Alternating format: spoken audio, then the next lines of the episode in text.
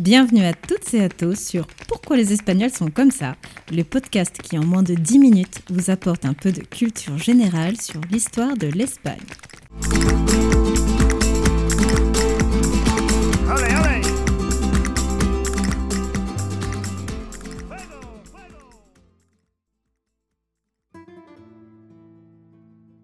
Dans le précédent podcast, je vous avais présenté la deuxième partie de la conquête d'Hispania par les Romains, et je m'étais arrêté à la division du pourtour de la Méditerranée en deux zones, Hispania ulterior et Hispania citerior, alors que le reste du pays était occupé par les natifs.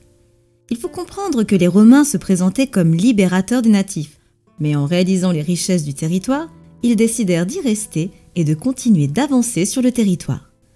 Dans ce sixième épisode, je vais vous présenter la dernière partie de cette conquête. On ne sait pas si l'expansion romaine depuis le sud et à l'est au reste de la péninsule était planifiée, ou bien le résultat de l'initiative personnelle de gouverneurs ambitieux. En tout cas, c'est la première fois que quasiment la totalité de la zone était contrôlée par une puissance. Pour rappel, à l'époque de l'arrivée des Romains, la péninsule ibérique était structurée par des groupes tribaux qui étaient isolés par des barrières géographiques. Comme elles étaient séparées, ces barrières ont facilité la conquête romaine, car elles ne pouvaient offrir une position cohésive face aux Romains. Cependant, les Romains ont dû se confronter à la résistance des Celtes du Nord et du Nord-Est durant près de deux siècles.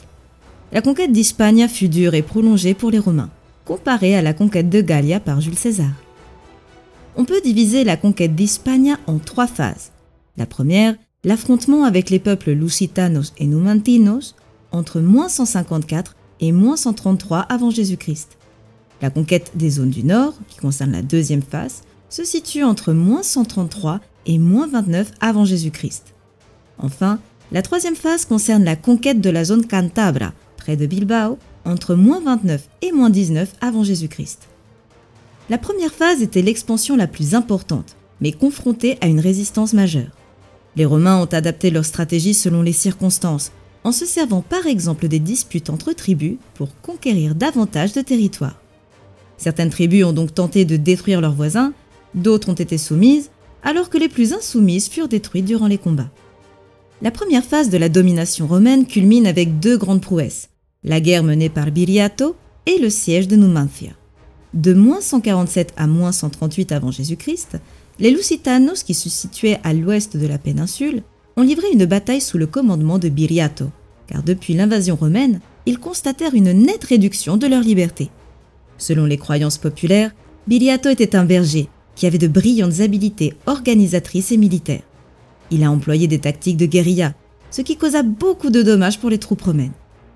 Après avoir gagné contre Fabio Maximo Servigliano, celui-ci lui promet que les Lusitanos resteraient autonomes. Cependant, le Sénat romain considère cette promesse comme une humiliation, déclare de nouveau la guerre et envoie Servilio Scipion. Biliato exige la paix et envoie ses lieutenants pour négocier avec Scipion, mais deux d'entre eux furent corrompus par les Romains et ont tué Biliato lors de son sommeil. La rébellion des Lusitanos s'achève donc en moins 138 avant Jésus-Christ. Le deuxième foyer de résistance nous conduit dans la partie nord du plateau, à Numancia, au-dessus de la ville de Soria. La légende raconte qu'après plus d'un an de siège, les habitants de Numancia ont préféré mettre le feu à leur ville et mettre fin à leur jour plutôt que de se rendre sans condition aux Romains. Même si la légende se veut refléter un exemple de volonté et de fierté collective, en réalité l'histoire est un peu différente. Bien que le siège ait été long et que certains Numides soient morts de leurs propres mains, la majorité d'entre eux se sont rendus aux Romains. Certains furent même vendus comme esclaves et la ville fut entièrement rasée. La conquête de cette ville fut très difficile pour Rome. Les sénateurs étaient tellement furieux par les échecs de l'armée qu'elle finit par envoyer un de ses meilleurs généraux, Scipion Emiliano, qui était connu pour avoir rasé Carthage en moins 146 avant Jésus-Christ. Scipion Emiliano est arrivé avec une grande armée qui comptait 300 catapultes et 12 éléphants. La tactique qu'il a choisie consistait à isoler la ville et lui priver de ravitaillement.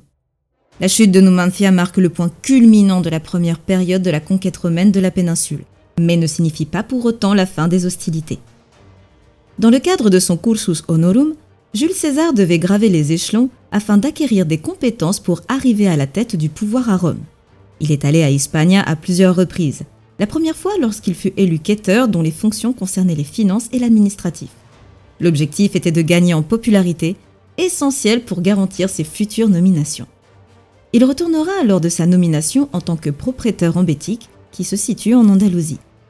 Puis, en moins 46 avant Jésus-Christ, lorsque ses légions étaient confrontées à l'armée de Pompée depuis trois ans, César réussit à défaire l'armée républicaine pompéienne à Munda. Les multiples tribus étaient difficiles à contrôler, en particulier les Celtibères, car elles se rebellèrent à plusieurs reprises. À cela, il faut ajouter que deux grandes guerres civiles ont éclaté à l'intérieur de Rome au cours du siècle, dont l'une a englobé l'ensemble de la Méditerranée ainsi que le territoire hispanique.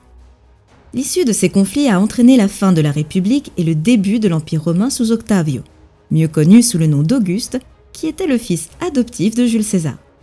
Son ascension coïncide avec la deuxième et dernière phase de la conquête d'Hispania, qui se dirige cette fois contre les tribus celtes isolées vers le nord-est. Il faut bien comprendre que l'intérêt des Romains pour cette région est qu'elle était riche en minerais, mais surtout en or.